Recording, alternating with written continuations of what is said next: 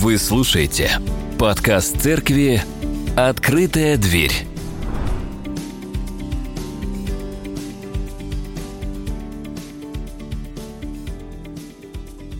Поскольку времена сегодня несколько военно опасные, да, для каждого, ну, не для большинства, ну, для, есть для тех, в частности, из нашей церкви, но для меня они несколько военно опасные. Да, поэтому, э, когда ложишься спать, иногда вспоминаешь э, бытность свою армейскую – вот. И я не мог э, один эпизод вам не рассказать в соответствии с сегодняшней проповедью, э, потому что он и всплывал не так давно в моей памяти. Это когда я, я в разных местах служил. Одно место – это за Псковом, город-остров.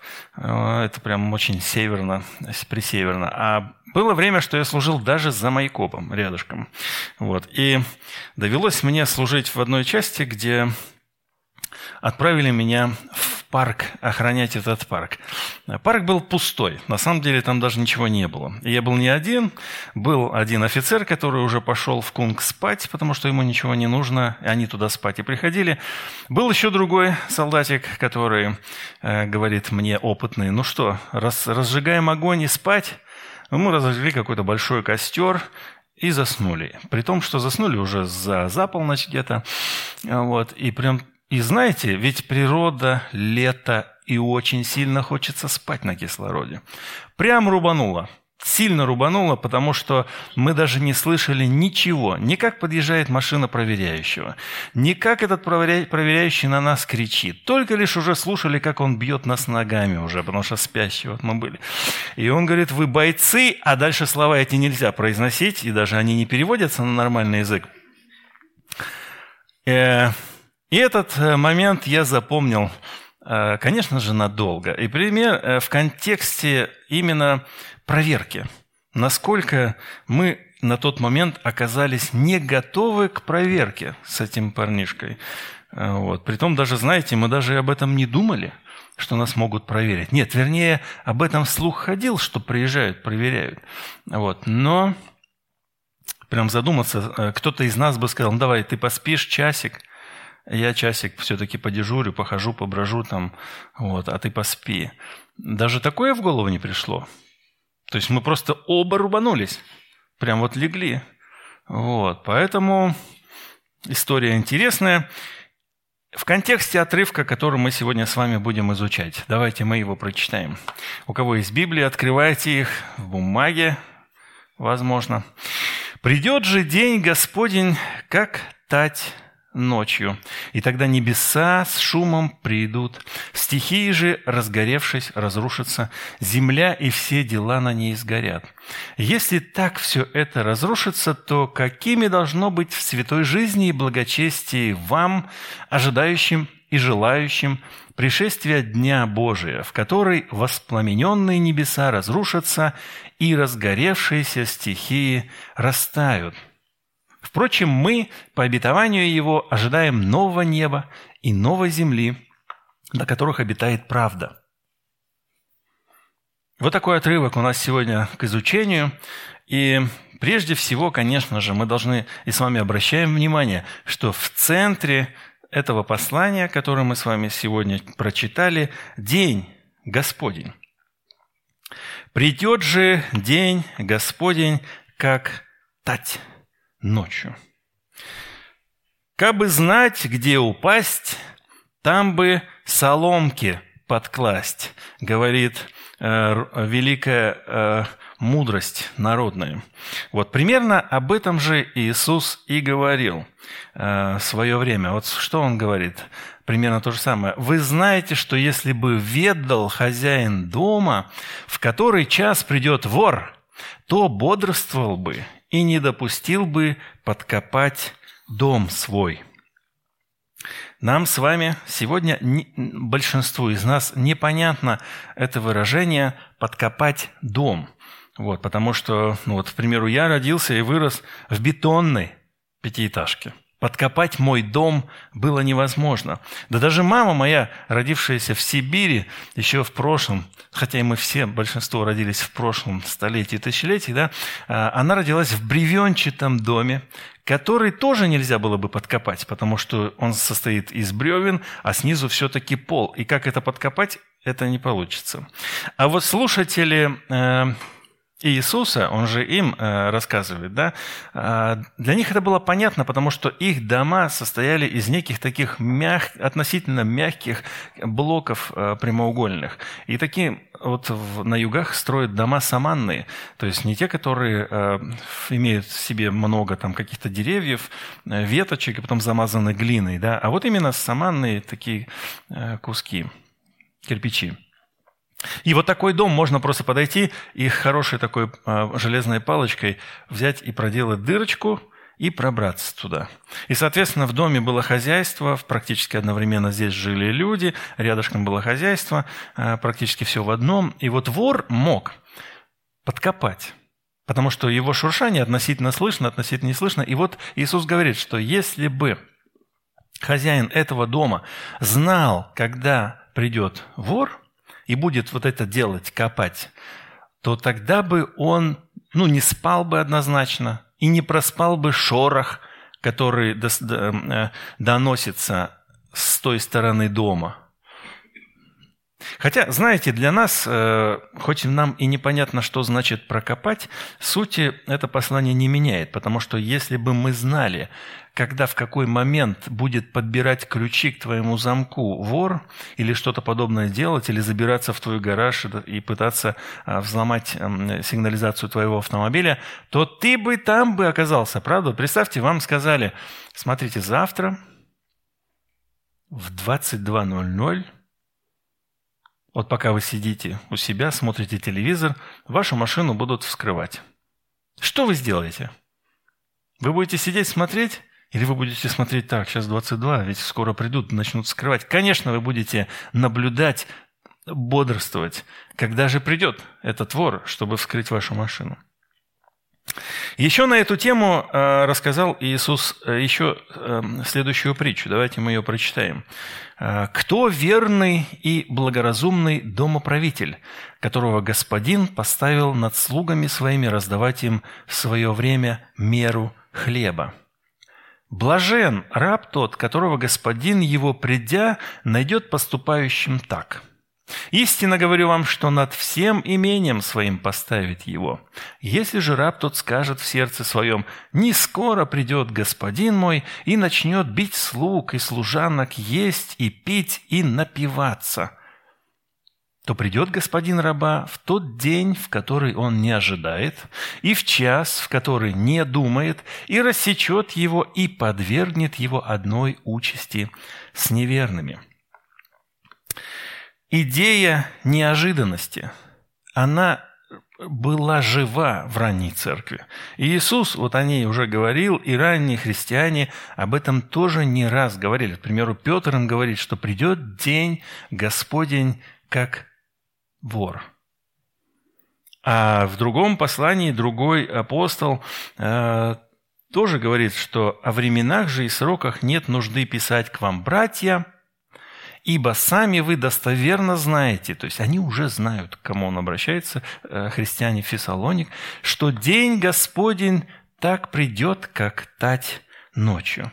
Интересно, я посмотрел, а, и один, и другой отрывок, они имеют вот именно это. Химера кюриу хос клептес. Клептес – это, вы знаете это слово, клептомания, вор – Поэтому и в данном случае у нас перевод в синодальном как «тать». «Тать» – это старое слово «вор». Э, но более понятно для нас это, что час Господа как вор. Извините, не час, день. День Господень как вор. И вот на самом деле мы должны для себя запомнить следующее в связи с этим. Только верный – в своем внутреннем мире христианин может достойно встретиться с неожиданной проверкой. Вот вы можете сами по себе судить. Потому что если мы с вами живем цельной жизнью, то эта цельность выражается и в том, как мы готовы к проверке любого рода. Как вы ведете себя в отсутствии родителей или детей, или мужа, или жены? Это отличается от того, как вы э, ведете себя рядом с ними. Насколько качественно вы работаете в отсутствии своего начальника? Как вы относитесь к своей жене или мужу, когда никто этого не видит? Понимаете, в чем суть? Если мы на эти вопросы отвечаем плохо, плохо, плохо, то значит, что в сердцевине нашей жизни плохо мы встретим день Господа, потому что Он придет неожиданно, и мы, мы к Нему просто не готовы. Признаться честно – Лично я боюсь застать кого-то врасплох. Боюсь разочароваться в человеке. Поэтому я очень часто стучу, чтобы дать знать, что я прихожу, чтобы люди... Потому что на самом деле большинство, подавляющее большинство людей слабы, к сожалению. Если мы слабы в обычной жизни, даже в жизни бытовой, то это значит, что мы слабы во встрече с Господом. Знаете, может быть, не подходит этот пример, и я с ним не согласен, но мне все время жена говорит, вот ты сейчас нарушаешь правила, ты сейчас сплошную пересек, а завтра ты согрешишь пред Господом. И на самом деле в этом есть смысл, потому что если ты вот в этом не готов если ты ведешь себя, условно говоря, на работе таким образом, что, а, начальник не видит, ну, я сейчас занимаюсь своими делами, там, э, у меня же забот достаточно, сейчас поищу, что купить, там, сейчас здесь попереписываюсь, там, все, задача успеется, а потом задачи абы как какие-то сделал, и, ну, или ты на заводе, на каком-нибудь на производстве или еще где-нибудь, ну, смотрит на тебя начальник, ну, ты тогда делаешь. Ну, не смотрит все. А если, не дай бог, начальник ушел в отпуск, то вообще вся работа закончилась. Идея неожиданности. Запомните одно. День Господень придет как вор. Ну, то есть, вы его не ждете. Вы его не можете предугадать. Вы к нему особенным образом не сможете подготовиться. И в этот день Господень небеса с шумом придут, стихии же, разгоревшись, разрушатся. Нам необходимо пояснение по этому отрывку. Что значит «с шумом придут»? Вот. Питер, Петр э, дословно здесь пишет следующее. «Небеса исчезнут с ревом». И вот здесь слово, которое он использует э, с ревом, оно использовалось как рев пламени. То есть мы с вами знаем, что когда ты сидишь у костерка, то этот костерочек мирно потрескивает. Уютно и хорошо. Возможно, это камин у вас в доме, и он потрескивает. Да? Но если это горит дом, огромное пожарище, и, возможно, вы были свидетелем чего-то подобного, то идет рев пламени. И когда вы находитесь рядом, вы в ужасе, шоке, и вот этот именно ужас и этот шок апостол Петр пытается донести своим слушателям. Он говорит, что небеса вот с таким ревом исчезнут. И стихии распадутся, разгоревшись. Несколько раз в Новом Завете используется эти, этот, это странное слово «стихии». Потому что и мы с вами в русский язык практически тоже греческое слово взяли. Это стойхея, стихия, это стойхея. И в сознании людей э, первого столетия и раньше вот эти стихии, по сути своей, означают всюду. Слово такое «все». Потому что прежде всего, если говорили о стихии, то имели в виду в совокупности сразу, сразу и землю, и воздух, и огонь, и воду, и духовные силы. Все духовные силы, которые наполняют э, пространство между землей и небом. Вот. И все это разгоревшись, распадется. Буквальное слово, а, буквально это разрушится, да, распадется, как вот на молекулы, э, может быть, что-то распадается. Потому что слово здесь, которое используется в нашем контексте, это разбивается на части, уничтожается. То есть, по сути своей, он доносит мысль, что небеса с ревом исчезнут. И стихии, то есть имеется в виду вообще все, что вам известно, в совокупности, вот это все, раз, разгоревшись, распадется будет уничтожено. Это как это пассивный залог здесь используется, то есть они будут уничтожены. И дальше, конечно же, касается уже все, всех тех, кто наполняет землю, потому что земля и все дела на ней сгорят. И вы знаете, э, возможно, вы читаете, и скорее всего, вы читаете более современные переводы, вот, а синодальные, как вы видите, нам предлагает перевод «все дела на ней сгорят» что является очень даже смысловым переводом и является неточным. Потому что смысл глагола, который здесь использует Петр в нашем контексте, это значит быть судимым, быть обнаженным, быть судимым лучше. И поэтому земля и все дела на ней будут судимы. Вот правильный перевод. Получается, что день Господень придет неожиданно, как вор, когда ты его не ждешь, все будет разрушено и сожжено. Почему христиан первого столетия обвинили в поджоге Рима? Потому что как раз такие такие вещи они ходили и рассказывали, да все, возгоревшись, будет уничтожено. И поэтому Нерон такой смотрит, да смотрите, эти фанатики пути, э, можно на них все спихнуть, они же рассказывали, что все будет сгорено, сожжено, и они э, вот ускоряют этот процесс, видите, каким образом, да, и перевалил вину на них – и вот мы с вами должны запомнить, что день Господень, который придет неожиданно, это день суда. И давайте вспомним еще одну притчу Иисуса о плевелах среди пшеницы. Другую притчу он предложил, говоря, «Царство небесное подобно человеку, посеявшему доброе семя на поле своем. Когда же люди спали, пришел враг его и посеял между пшеницей плевелы» сорняки, и ушел. Когда взошла зелень и показался плод, тогда явились и плевелы. Придя же рабы домовладыки, сказали ему, «Господин, недоброе ли семя ты сеял на поле твоем? Откуда же на нем сорняки?» Он же сказал им, «Враг человека сделал это». А рабы сказали ему, «Хочешь, мы пойдем выберем их». Но он сказал нет. Чтобы, выбирая сорняки, вы не выдергали вместе с ними пшеницы. Оставьте расти вместе то и другое до жатвы. И во время жатвы я скажу жнецам, соберите прежде плевелы и свяжите их в снопы, чтобы сжечь их, а пшеницу уберите в житнице мою. мою. Вот в этой притче также речь идет о Дне Господнем. И он здесь называется жатвой – Внимание я хотел бы обратить на следующий момент. Мы все с вами знаем, что пока пшеница растет, и рядом с ней поднимается сорнячок, тоже зелененький, то внешне они мало чем отличаются. Поэтому ты не поймешь, что ты можешь выдернуть.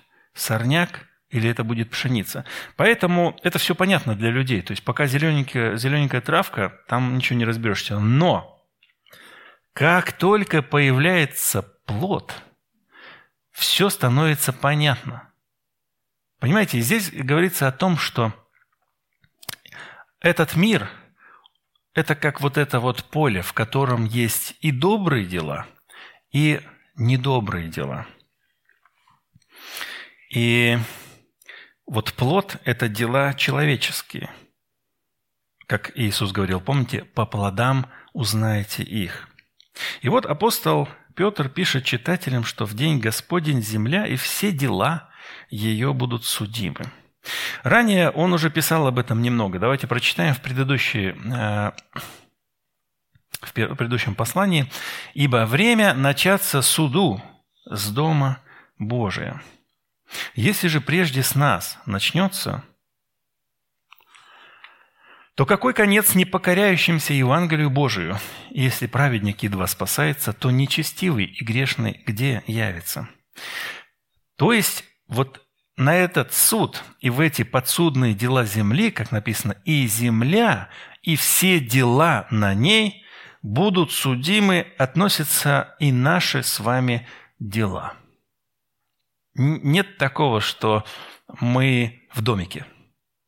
Типа, ну мы же верующие, все, все, что мы сделали, не считается вот в эти дела, которые будут судимы, будут э, также отнесены и наши, включены и наши с вами дела. То, что мы сделали, к примеру, вчера или на прошлой неделе. А что мы сделали вчера и на прошлой неделе? Возможно, кого-то мы обидели, созидали или разрушали, соблазняли или вдохновляли. Что? Мы делали на прошлой неделе. Вот это, эти дела и будут судимы. И Петр спрашивает нас, если так все разрушится, то каким же должно быть святой жизни и благочестие вам, ожидающим и желающим пришествия Дня Божия, в который воспламененные небеса разрушаются и разгоревшиеся стихии растают? Дословно Петр пишет, давайте я вот этот отрывочек в более современном языке. «Если будет все так судимо, ну, то есть, когда ты знаешь, ну, ты точно будешь судим, все будет судимо, все будет сожжено, и судом в том числе. То есть, прожжено, знаете, как вот прожигает, суд прожигающий. И если будет все так судимо, то каким должно быть наше святое хождение и богопочитание?» Или, не знаю, риторический вопрос. То есть он как бы, он как бы он, он рассказал всю эту страшную историю и говорит, тогда задумайтесь, какой должна быть ваша жизнь. Мы говорили о богопочитании, когда разбирали 2 Петра, первую главу в третьем стихе. Там тоже было все необходимое для жизни, и Бог, вот как раз-таки для вот этой жизни, хождения, жизнь в смысле хождения перед Богом, и богопочитание – и вот это слово, чудесное слово богопочитание, э, дословно означает, напомню, набожность, истинная вера, которая проявляется в почитании божественного и величественного при молитве, а в жизни выражается в активном послушании Богу. Что это значит практически для нас? Вот то, что мы сейчас с вами услышали, практически, что сделать? Я вам скажу, что нам самим необходимо судить себя и делать это каждый день. Когда ты опускаешься вечером на колени перед молитвой, анализируй прошлый день, прожитый день и все свои дела и все свои слова.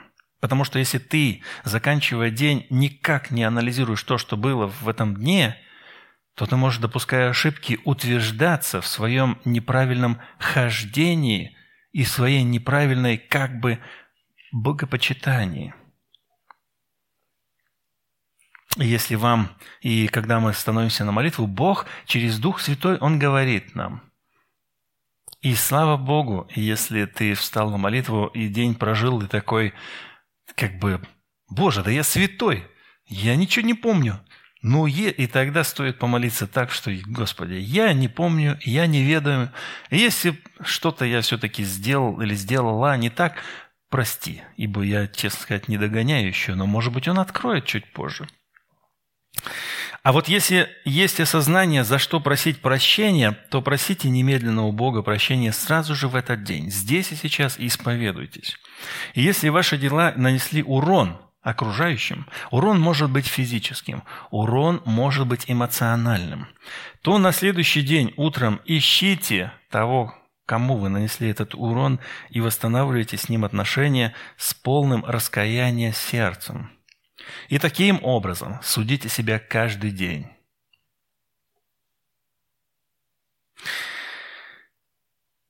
Далее он говорит, что мы ожидающим и желающим пришествия Дня Божия, хочу обратить внимание на 12 стих, вот эти ожидающие и желающие.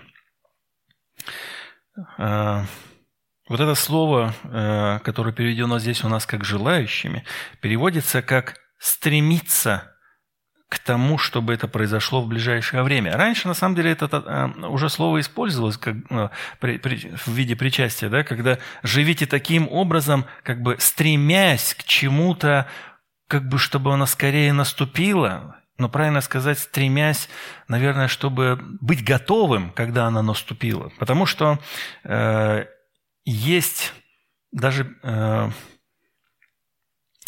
есть идея у некоторых переводчиков, и, может, вы встречали ее, и в частности, в чудесном переводе Института перевода Библии этот отрывок переведен следующим образом. Давайте мы посмотрим. А, а раз все это будет, если все будет уничтожено, какой же святой и благочестивой жизнью должно жить вам в ожидании и стремлении приблизить наступление Дня Божия? Когда рухнут пылающие небеса и расплавятся раскаленные стихии. И вот это слово, видите, стремление, как будто бы мы можем приблизить пришествие Божие. И в некоторых христианских кругах такая идея бродит. Как будто бы мы можем что-то сделать, что приблизит людей Э, вернее, приблизит э, пришествие Господа. Но весь библейский контекст отвергает эту идею. Мы не можем повлиять на день тот. Здесь передается все-таки идея того, что мы должны жить так, как будто бы этот день наступит через пару секунд. Вот представьте, что Господь придет через пару секунд. Вы действительно готовы его встретить или, или нет? Ну, как бы все нормально у нас. Сердце чистое, со всеми вопросы решены. Жизнь действительно перед Господом и в богопочитании, и в искреннем, что проблем никаких нет. Точно. И вот э, Петр говорит, вот если будет все настолько сурово, задумайтесь, какой должно быть вам, хотя вы и в ожидании, и в, и в этом находитесь.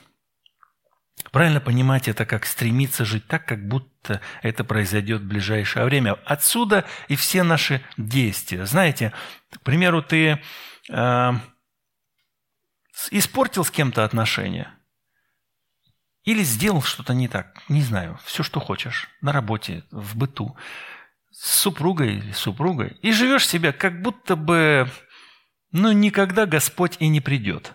А уж тем более кто ждет Господа, чтобы Он пришел завтра? Но интересный момент, как мы с вами читали в одной из книг, может быть, не все читали, что проблема человека не в том, что он смертен, да, а в том, что он внезапно смертен. Поэтому день Господень может э, случиться, э, скажем так, на персональном уровне весьма неожиданно для каждого из нас. И то, что мы сейчас с вами видим, это война, это одна сторона. А вот я буквально вчера вечером с большим сожалением и скорбью читаю новость о том, что мамочка с ребенком пяти лет переходит э, дорогу здесь, в Москве, и какой-то подвыпивший 37-летний человек на Ауди сбивает их насмерть на пешеходном переходе.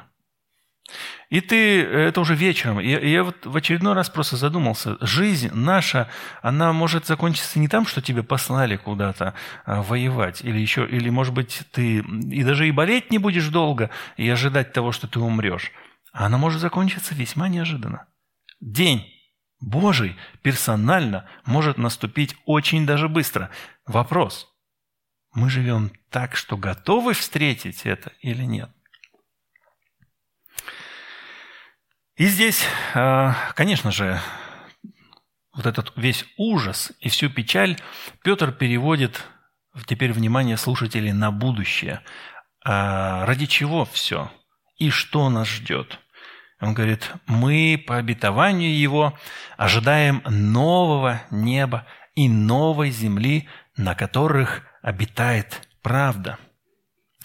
Если мы, говоря языком компьютерных игр пройдем этот уровень, то сможем перейти на следующий, вечный уровень. Только это не игра. Никаких повторных попыток у нас с вами не будет. Нужно заботиться о том, чтобы вот э, в тот самый день ты был признан верным. И тогда откроется тебе вход в небесное царство. Речь идет о новых небесах и земле, и об этом много написано а, в книге Откровения. Но интересно, возникает вопрос, когда же Иисус такое обещал? Вы помните, что он в Евангелии говорит? Ну, небеса и все дела, земля новая. Помните? Я вот не помню. Потому что этого мы не видим в Евангелиях. Мы смутную э, отсылку к этому э, встречаем, когда он говорит, что э, в доме отца моего комнат много, но даже если это не так, я иду приготовить вам. Помните, да, этот отрывок из Евангелия от Иоанна? А, конечно же, очевидно, что Иисус э, в личных беседах и учении указывал на один отрывок а, из пророка Исаи, где Бог через пророка говорит, «Ибо вот я творю новое небо и новую землю, и прежние уже не будут вспоминаемы и не придут на сердце». И, э, конечно же, Петр, вспоминая это, э, да и Евангелия, на самом деле, еще на момент написания этого послания, и Евангелия еще не было. Поэтому в народе, в церкви, э, в общинах вот эти истории о жизни Иисуса, Его обетования, они все передавались из уст в уста.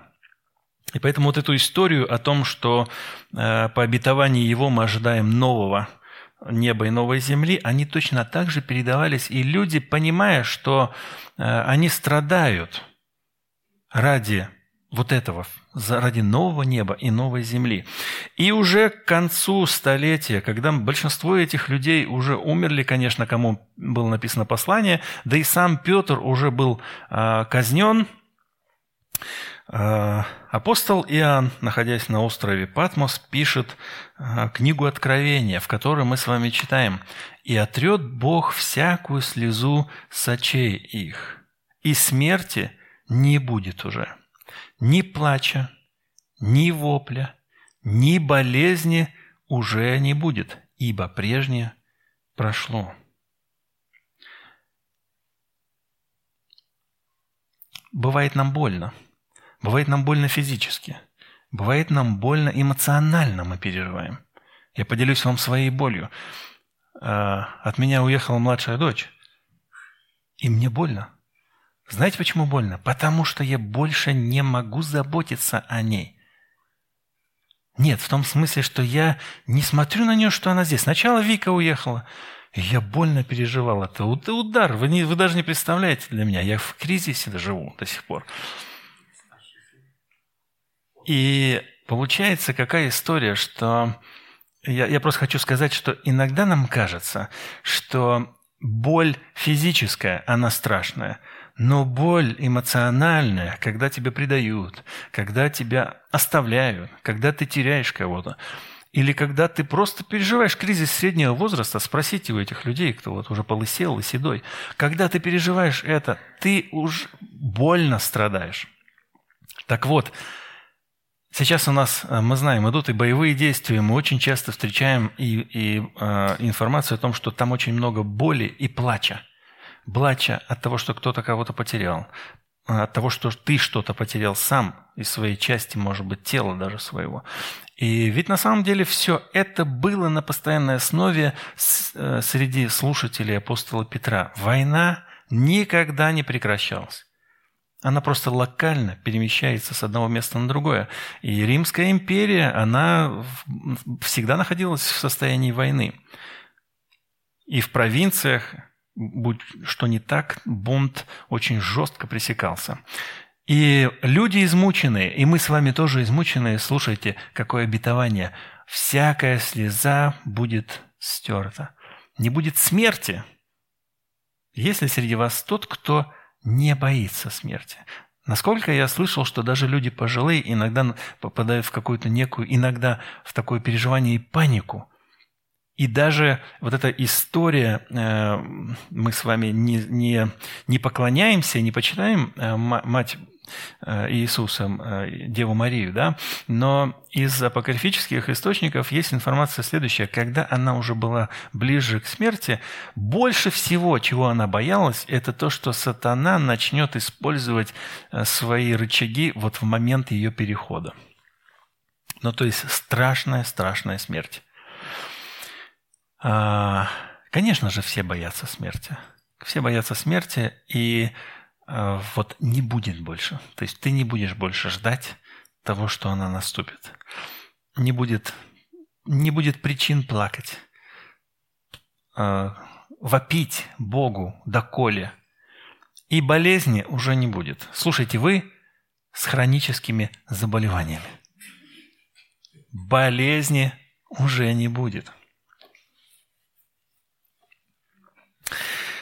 Сталкиваясь сегодня со злом, а мы живем с вами в мире зла, сталкиваясь сегодня со злом, мы должны заботиться не о том, чтобы побороть это зло, но о том, чтобы нам самим не быть побежденными этим злом. Сегодня мы много чего читаем в сети. И в момент противостояния мы с вами читаем разные, э, разные вещи, да, которые не оставляют нас равнодушными. К примеру, не так давно был взорван Крымский мост. А ты утром просыпаешься и такой в шоке. И одновременно с этим ты видишь, как радуются другие люди в другой стране, и об этом пишут, фотографируются на фоне изображения с разрушением – и ты читаешь, смотришь и осознаешь, что ты закипаешь внутри. Это только один из примеров, яркий, который вот совсем недавно был, когда мы можем наполниться ненавистью. И зайдя к нам в сердце, ненависть будет преображать нас, менять нас так, что мы можем далеко отойти а вот от этой святой жизни и Бога почитания. Сгорел мост, обидно. Но в конце концов, как здесь только что мы с вами прочитали, все это и так сгорит. Что же главное? Главное, чтобы мы, оказавшись на суде, были признаны верными.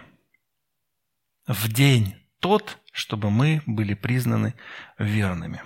Вот это наша с вами основная задача. Итак, какие выводы нам нужно сделать сегодня? Самый первый. Когда мы не ждем, тогда придет тот день. Это точно так.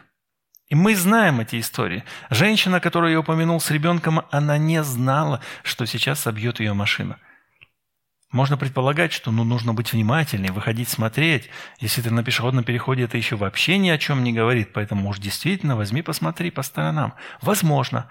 А возможно, она не могла это спрогнозировать, и все произошло неожиданно. И встреча с Господом, она произойдет неожиданно. Второй очень важный вывод, который мы должны с вами сделать, это мы с вами должны каждый день экзаменовать себя. Если вы это не делали, начните с сегодняшнего вечера. Мы с вами очень плохо относимся к критике. Но критика помогает нам увидеть себя со стороны чужими глазами. Поэтому полезно даже порой спросить оценку своей жизни, своим действиям и других. И, конечно же, надо знать, как церковь смотрит на тебя – как она оценивает тебя. Сейчас, к сожалению, многие люди не являются частью той или иной поместной церкви, поэтому они не могут узнать мнение церкви о себе. Да и церковь их не может узнать, потому что она не видит жизни этих людей. С одной стороны, мы должны сами себя судить, с другой стороны, мы должны позволить другим судить себя брать, естественно, братьям и сестрам для того, чтобы сделать оценку. Э, это, конечно, чревато разными казусами. Я сам иногда спрашиваю, не иногда, я на самом деле довольно часто спрашиваю мнение относительно того или другого э, в моей жизни, но иногда кто-то может попасть не в тот момент. И я, конечно же, могу отреагировать нехорошо. А, также и со всеми нашими ближними. То есть иногда и правда мы открыты, но в какой-то момент, в те самые дни, ты можешь сказать не то слово, и все поехало, и все пропало.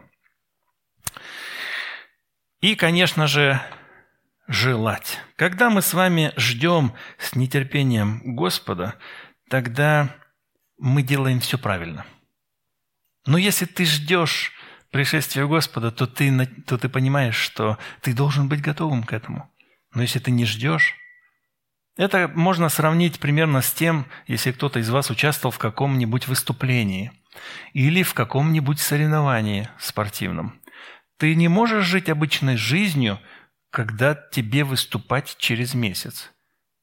Ты уже не живешь обычной жизнью. Выступать сольно или, ну, я не знаю, музыкальным образом или спортивным.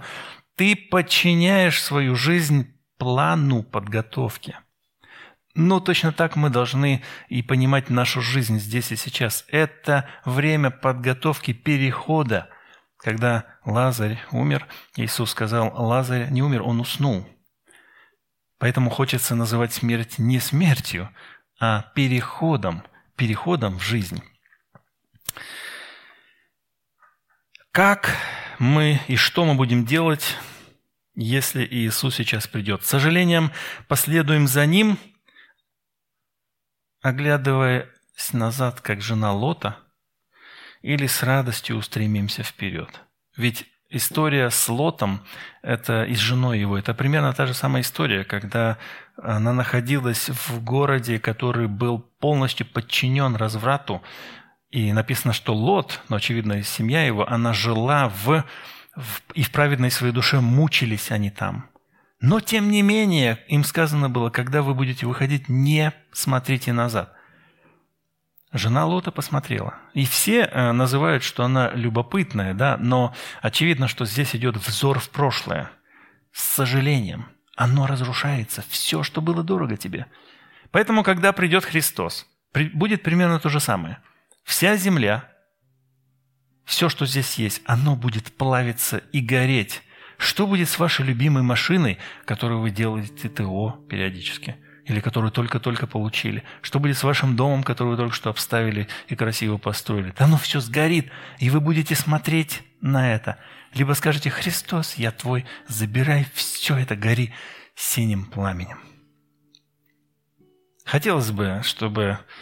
Ведь действительно много вещей держат нас здесь еще. Даже апостола Павла э, держала вещи, если он сказал, я не могу выбрать, как будто он может выбирать, да?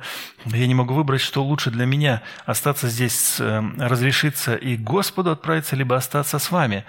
Понятное дело, что остаться с вами для меня будет полезнее, для вас будет полезнее, поэтому как бы я сейчас здесь и остаюсь.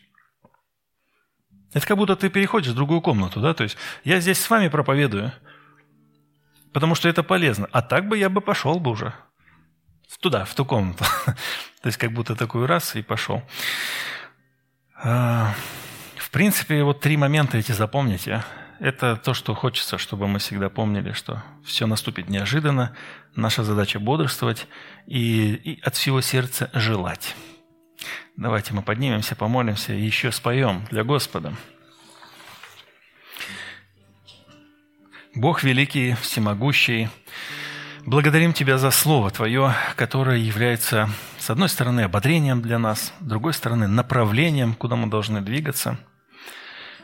С третьей стороны и со многих других сторон Слово является обличителем, и Дух Твой Святой в нас Он обличает.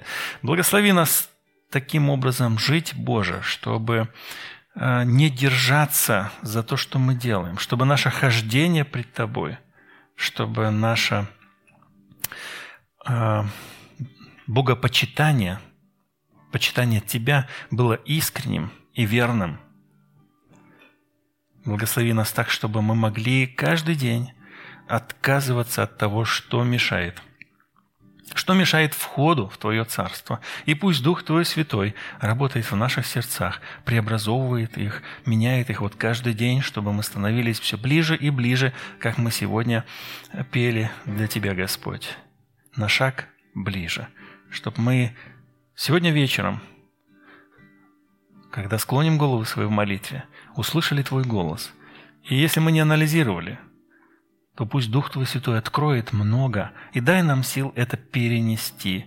если какие-то большие, сложные проблемы мы сотворили, то даруй мудрости преодолеть их, Господь, и разобраться с ними.